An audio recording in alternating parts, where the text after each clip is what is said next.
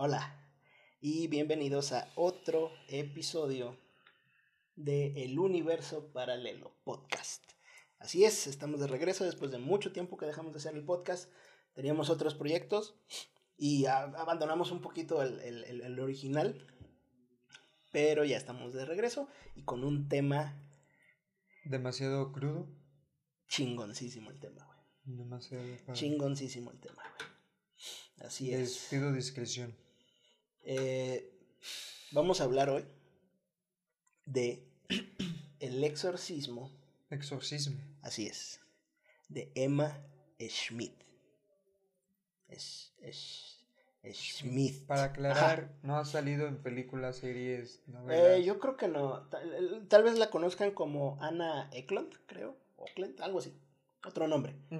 Pero eh, es, muy posible que su nombre verdadero haya sido Emma Schmidt. Entonces ese fue el nombre que usé yo y es el que van a estar escuchando todo, todo el episodio. Pero si lo buscan, creo que en realidad sale como exorcismo de Anna Eklund.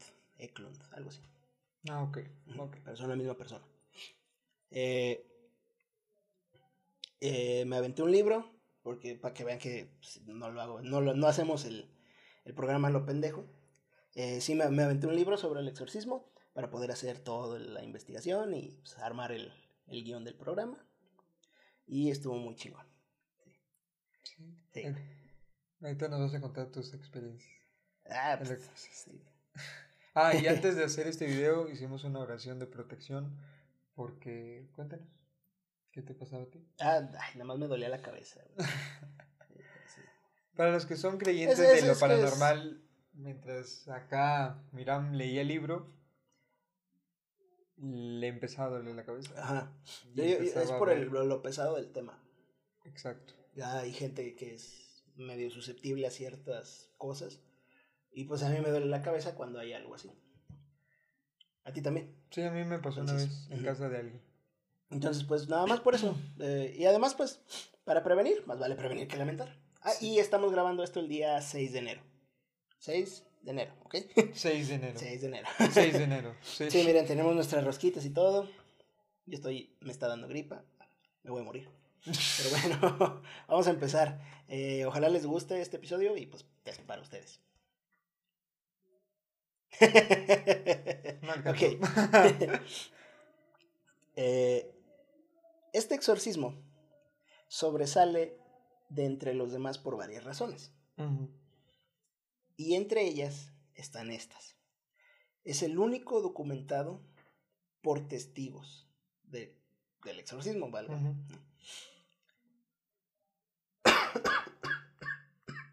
Perdón. No, si te vas a morir. Sí. Ya empezó. Porque había dentro de Anna Schmidt tanto demonios como no demonios, simplemente espíritus. Había de ambos. Y porque fue el primero y último exorcismo permitido por la iglesia en los Estados Unidos. ¿Qué año fue? Eh, ahorita te digo. sí, ahorita aparece la fecha, no me estés molestando. Pero sí, entonces, bueno, a la fecha de publicación del libro era el único permitido y quizá ahorita ya hubo otro. Pero bueno. Eh, primero les voy a meter en contexto sobre el caso. Eh, esto, eh, Anna Schmidt eh, es de descendencia alemana. Ella vivió en Marathon, Wisconsin, que es un pueblo que lo fundaron inmigrantes alemanes en 1857. Y la mayoría de, de los alemanes eran o luteranos o católicos. Ajá. En este pueblo, en 1882, nació Emma Schmidt. No se sabe mucho de su familia, o sea, de su mamá y papá, de su familia directa, ¿no? No se sabe mucha, mucho, pero por conjetura, eh, por hechos posteriores, eh, se sabe que la mamá murió en los 1890, en algún año de entre esos, ¿no? Emma era una mujer devota y piadosa, que hablaba inglés y alemán fluido pues, vivían en Estados Unidos. Tenía huevo, ¿no? Eh, a pesar de solo haber terminado la primaria. Hablaba ambos por su trasfondo, ¿no? Eh, Algunas fuentes declararon que su papá Jacobo era un mujeriego y un alcohólico. O sea, nada que ver con su hija o lo que tal vez fue su mamá. Se cree que pudo haber habido una tía por ahí en la vida de la chica, de nombre Mina, quien se presumía tenía una aventura con Jacobo. O sea, la cuñada andaba con el cuñado. Eh, incluso de... eh, em, ¿Qué? Ah, sí, incluso desde antes de que muriera la esposa. O sea, la engañaba con su, con su hermana, el Jacobo, a la, a la mamá de Emma. Que de hecho no, no, se, no se conoce el nombre de la mamá. No hay registro. Emma habría cre- había crecido muy devota a la religión. Tomaba los sacramentos frecuentemente. Ah, tuve que investigar algunas cosas, porque como no soy católico, no sabía mucho. O sea, Ujú. le leía yo, ¿qué es eso? ¿Para qué hacen eso? ¿Con qué se come la bueno? Eh, tuve que, ten- eh, tomaba los sacramentos, que ya, ya sé qué es. Ya se me olvidó. Es el. Que creo que sí. Ah, hostia. ok. Ajá, Sí, creo, creo que sí. Yo soy Eh, católico y ni sé, güey. Ah, Ok. y, ah, pero, perdón gente del podcast por mi pausita, estoy tomando chocolate caliente. Pero después de su cumpleaños 14, las cosas empezaron a cambiar. Cuando ella intentaba rezar, eh, algo en su interior no la dejaba. Ella intentaba ir a la iglesia y no podía.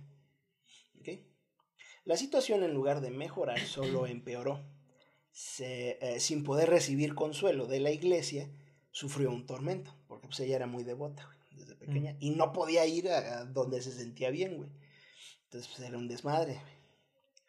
Ella era consciente de que siniestras voces internas le sugerían hacer cosas, eh, las cosas más viles y desagradables para ella. O sea, pensamientos pecaminosos y viles. Qué niña tan débilmente. Bueno, Ujú. pero bueno. Ah, yo también he escuchado esas voces, güey. Sí. Pecaminosas. Cada vez que vas con tu novia. Y como que dice, "Ay, Nadie los está viendo. no van a llegar. Güey, tu novia ve nuestros videos, güey. Esas mames. Te quiero. Pero bueno. eh, eh, se podría creer que eran alucinaciones, ¿no? O un caso de histeria. Aunque cosas similares con eh, ocurren con este tipo de enfermedades, muchos doctores atendieron el caso de Emma a lo largo de varios años y ninguno pudo determinar que tuviera algún problema psicológico o físico. Ajá. De hecho, hay una carta que escribió un doctor Ujú. Diciéndole al padre que la exorcizó que no podían hacer nada por ella. O sea, que la ciencia no podía explicar qué es lo que ella tenía y le cedían el caso a él. Porque era obvio que no era, no era una enfermedad. No era normal. Ah, hay, una, hay una carta y la carta está dentro del libro, de hecho. Entonces, vamos ahora ya de lleno con lo que fue el primer exorcismo de Emma Schmidt. O sea, tuvo varios. Sí, tuvo dos. güey. Ah, ok, dos. Así es. No, pues con uno basta. Pero, exacto. El obispo local le confió el caso al padre Teófilo. El padre Teófilo, o Teófilus, Teófilus. Él, él ya tenía experiencia con exorcismos. Él también era un inmigrante y había caído ahí en el pueblo de Maratón precisamente por exorcismos y algunas mm, algunas rencillas con los altos mandos de la iglesia y como castigo lo mandaron a Maratón. Ok. Ajá. Es nada más para que sepan de dónde salió el padre Teófilo, ¿no? Pero bueno, se puede asumir que Emma y el padre Reisinger, que es quien la exorcizó, eh, se conocieron por primera vez en San Antonis, en Maratón, o sea, en la capilla de San Antonis, cuando ella ya empezaba a tener síntomas de posesión. Los registros papales, esos no los pude investigar porque están en italiano, lo siento, pero el libro los menciona. eh, establecen que su primer exorcismo ocurrió el 18 de junio de 1912, cuando Emma ya tenía 30 años. O sea que había estado sufriendo durante aproximadamente 16 años eh, de esos males, de posesiones y cosas así. ¿Te imaginas a la familia? Nada más tenía a su papá. ¿Te imaginas al papá? Al papá le valía madre. De hecho, e, e, e, eso que mencionas ahorita es muy interesante, güey, porque más adelante vas a ver por qué le valía madre. Pues no mames, si va a mi hija a convulsionarse y así. No todos están hechos para ser papás. No mames. Fíjate. Y tal vez en este episodio no haya muchas bromas, pero pues es que el tema está muy chingón. Como en el de El Paso de Atelo. Paso de Atelo. Sí, güey. El padre Teófilo condujo el exorcismo y fue exitoso. Pero sin el permiso de la iglesia. O sea, no hubo un, un trámite oficial para que la iglesia dijera, ok, si es posesión, exorcízala. o sea, simplemente vio la situación y la ayudó. Los registros del exorcismo están archivados en los registros papales en el Vaticano. ¿okay? O sea, a pesar de que no pidió permiso formal. Sí, porque según Por yo eso estoy enterado de que para hacer un exorcismo tiene que dar tienes que dar Vaticano y... Es un desmadre, güey. Es un desmadre lo que hacía el pinche padre Teófilos. Pero bueno. Em, Emma. Esto fue, recuerden, en 1912. En mil... tenía 30 años. Ajá, en 1928. Su puta madre, ajá, 16 años después. Sufrió síntomas nuevamente. Ahora, la reposesión es más seria y más difícil de exorcizar como lo dice en la Biblia, en Mateo 12:43. Y obviamente les traigo el versículo. Dice, cuando el espíritu inmundo sale del hombre, anda por lugares secos, buscando reposo, y no lo halla. Entonces dice, volveré a mi casa de donde salí. Y cuando llega, la halla desocupada, barrida y adornada. Entonces va y toma consigo otros siete espíritus peores que él, y entrados moran allí. Y el postrer, o sea, el sufrir, de aquel hombre viene a ser peor que el primero. entonces la poseyeron ocho. Ahorita vas a ver. Entonces, a pesar de la seriedad del caso, la Iglesia se, mantuvo, mantuvo una actitud escéptica respecto al caso durante algunos años.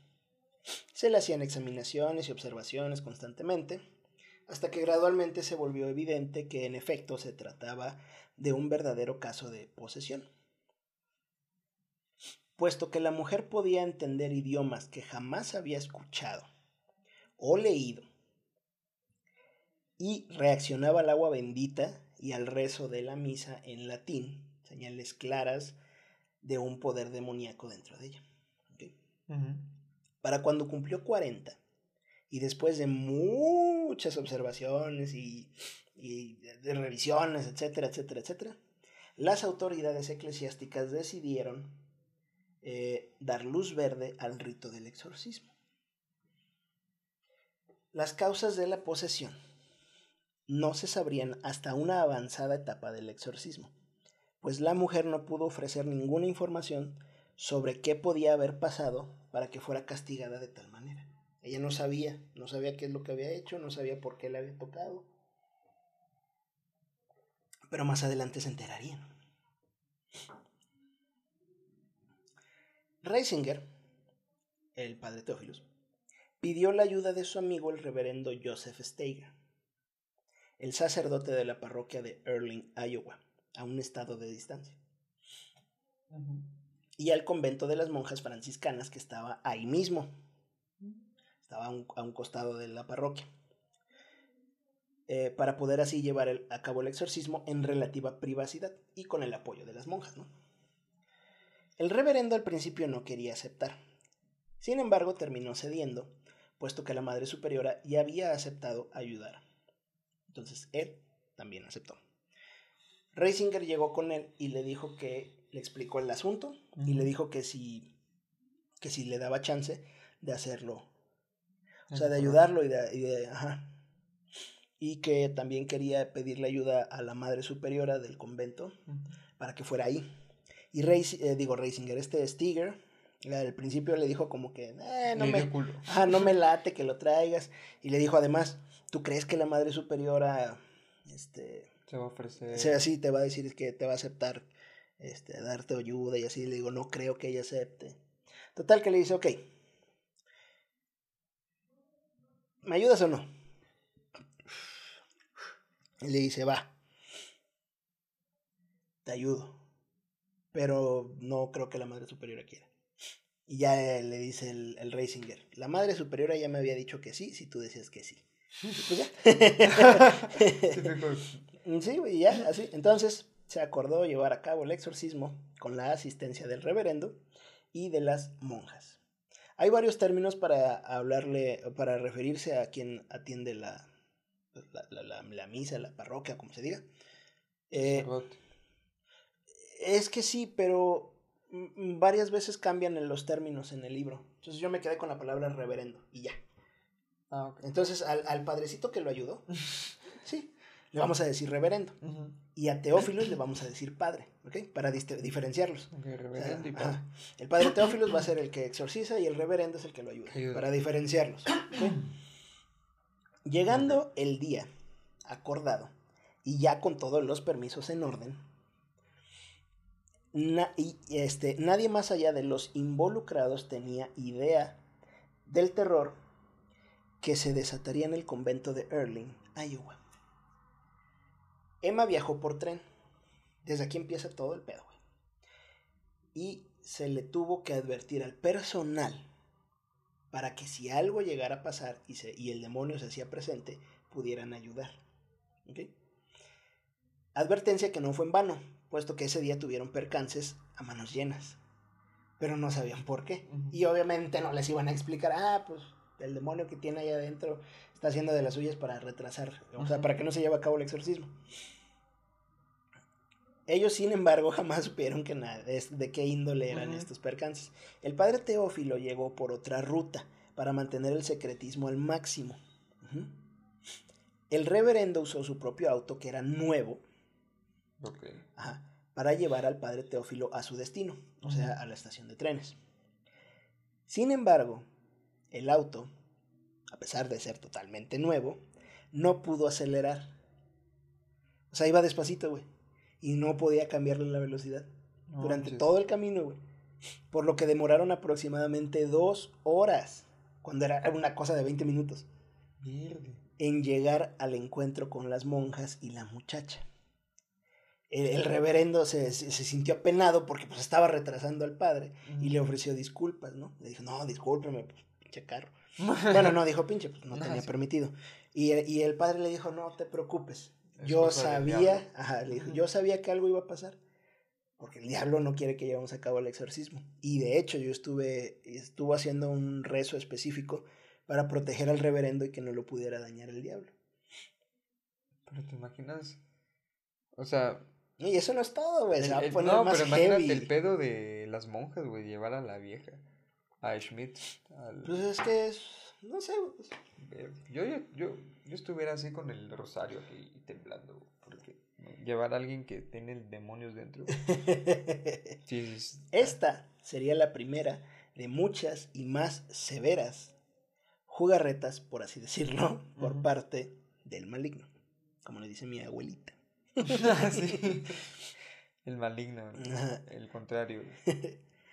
Al otro día, y habiendo ya llevado a cabo la misa, todos se dirigieron al convento donde ya estaba preparada una habitación grande con todos los insumos necesarios para llevar a cabo el ritual. Obviamente, tomaría días para que la oscuridad se diera en su agarre de la víctima y fuera expulsada de nuevo al infierno. Pero, ni el reverendo, ni el misionario, que era el padre Teófilos, sabían qué espíritus u hordas los esperaban en la batalla. Pusieron a la mujer en el colchón, a Emma Schmidt, y amarraron su vestido de, las mangas y de esta parte. Para que el diablo no intentara ningún truco. Y las monjas más saludables y fuertes fueron escogidas para sostenerla y ayudar en caso de ser necesario, pues se sospechaba que tal vez el diablo intentaría lastimar al exorcista. Y de pasar esto, las monjas tendrían que restringir a la mujer. Cabrón, güey. Restringir a la mujer. Sí, o sea, agarrarla, güey, que no pudiera. Que no pudiera zafarse, que no le pudiera hacer daño al padre. Poco después de que los rezos empezaron, la mujer quedó inconsciente y así permaneció durante todo el exorcismo. Y esto fue algo típico. Cada que empezaba el exorcismo, ella caía inconsciente y pues ya era, o sea, otra cosa estaba en su cuerpo. Ajá. Pero bueno, sus ojos fuertemente cerrados no podían ser abiertos, porque lo intentaron, y no los podían abrir, como si fuera una fuerza sobrehumana que los mantenía cerrados. El padre Teófilo empezó con la fórmula del exorcismo y fue aquí que se presentó una escena que te erizaría cada vello del cuerpo. Con una velocidad sobrehumana, la poseída se liberó sola de la cama y de las manos de las monjas. Ok. ¿sí? Y su cuerpo fue llevado por el aire hasta la parte de arriba de la puerta. O sea, si aquí termina la puerta, acá es pared, ahí estaba. Como araña. Exacto. Quedándose ahí como si estuviera agarrada. Todos en la habitación se llenaron de pánico. Serán monjas Sí. que nunca habían visto nada así, güey. Menos el padre Teófilo, que ya tenía experiencia en exorcismos. 19, antes de ese. Teófilo, quien ordenó eh, que la bajaran y le pusieran de nuevo en la cama para continuar. Sí. O sea, desde ahí ya les estaba sacando pedos a las pobres personas que estaban ahí. El ritual continuó y repentinamente una voz se escuchó, lejos, como si estuviera en algún desierto. Así a lo lejos, pero lo podías escuchar dentro de la habitación. Satanás gritó, cual persona golpeada por un palo, como si se hubieran soltado una manada de bestias. El ruido fue tan fuerte que se escuchaba a lo largo del vecindario. Y personas confundidas empezaron a salir para ubicar de dónde venía el ruido. ¿Cómo es? Exacto. Hasta que se dieron cuenta que venía del convento. Y no tardaron mucho en deducir que aquel lugar estaba Embrujado. Siendo víctima de un exorcismo. que en aquel lugar estaban intentando liberar a alguien de las garras del diablo. Sin embargo, nadie, obviamente, nadie hizo nada por ir a ver qué onda, ¿no? El padre Teófilo, con el permiso del obispo, tenía siempre para estos casos una hostia consagrada. Dentro de un recipiente sagrado, ¿sí? a manera de protección, siempre la tenía colgadita, pues ya había tenido experiencias desagradables respecto a ataques en el pasado. ¿ok? Es sabido que los ángeles caídos no soportan la presencia del Santísimo Sacramento, la hostia. Las almas de los hombres, sin embargo, se muestran más desafiantes para al final, pues, no valer madre. Sí. Los espíritus dentro de la muchacha intentaban manchar el recipiente de la hostia, vomitando cantidades inhumanamente posibles, a veces expulsando inmundicia por las cavidades de la mujer. O sea, boca llana, básicamente. Ah, Cantidades que eran imposibles. ¿sí? mm. Sí, así es. A veces llenaban cubetas enteras. Siendo que la pobre, la, la Emma, bueno, no comía nada. O sea, comía bien poquito, güey. O sea, no había manera de que ella ¿Y tuviera no todo eso. especificó el libro qué color o como Eh, sí, textura o algo así? en una ocasión parecían macarrones con queso. Pero así, una cantidad exagerada y obviamente no olían rico. Sí. Sí, así es. ¿Para qué pregunté? Conforme el exorcismo avanzaba, era necesario conocer la cantidad y nombres de los demonios, pues sin estos el padre no tenía manera de expulsarlos. Sí, tienes que decir el nombre del, del demonio. En varias ocasiones se podían escuchar numerosas voces viniendo de adentro de ella, por lo que se asumió que era más de uno. Porque recuerdas que es su segunda posesión, o sea que es más fuerte, y son más. ¿Ok? Y no crean que las respuestas, porque yo se las voy a poner consecutivamente, como si fuera un diálogo normal entre dos personas, no crean que las respuestas eran así durante el exorcismo. ¿Ok? Ok. Entre pregunta y respuesta había horas de exorcismo para sacarle la verdad a Satanás. Pero aquí se las diremos obviamente en menos tiempo. Sí, porque de 10 horas. Sí, sí, pero recuerden eso, o sea, no, no, era como que el padre le decía, dime tu nombre, y le decía, soy tal güey, no. O sea, había horas y horas de exorcismo entre una pregunta y una respuesta. Y no podías confiar muy bien en la respuesta, pues porque es el diablo. Pero aquí les va un fragmento del exorcismo. El padre le preguntó, esto es textual, ¿quién es el líder entre ustedes? ¿Cuál es tu nombre? A lo que el demonio contestó, Belcebú. El padre le dijo, ¿te llamas Belcebú? ¿No eres tú, Lucifer, el príncipe de las mentiras? A lo que le contestó el, el demonio, no, el príncipe no no el jefe, sino uno de los líderes. Seguido de más diálogo, pero aquí se lo resumo. El padre le preguntó, ¿cuánto tiempo llevas torturando a esta pobre mujer? A lo que contestó Belcebú, desde que tiene 14 años. Pero con la voz así, obvio, obvio, obvio, obvio. Sí. 14 años. Sí, sí, con una voz de Como el estilo de películas. Así es. Sí, Por eso hicimos antes la. El padre Teófilo eh, le habló al demonio en inglés, alemán y latín. ¿Y entendió Teófilo? Todos los entendió. Tanto Belcebú como los otros demonios le respondían en la misma lengua que le preguntaban. El inglés y el alemán, la niña también lo sabía, pero el latín no, y le contestaban en latín. Durante esta conversación, el demonio dio a conocer que fue el mismo padre de la mujer, ajá, el padre de Emma Schmidt, quien le había condenado a esta tortura. Ajá.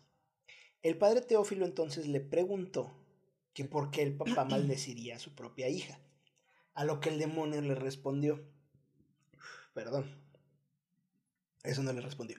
A lo, que, el demonio le respondió, que le podía preguntar a él mismo y que lo dejara en paz para variar a él.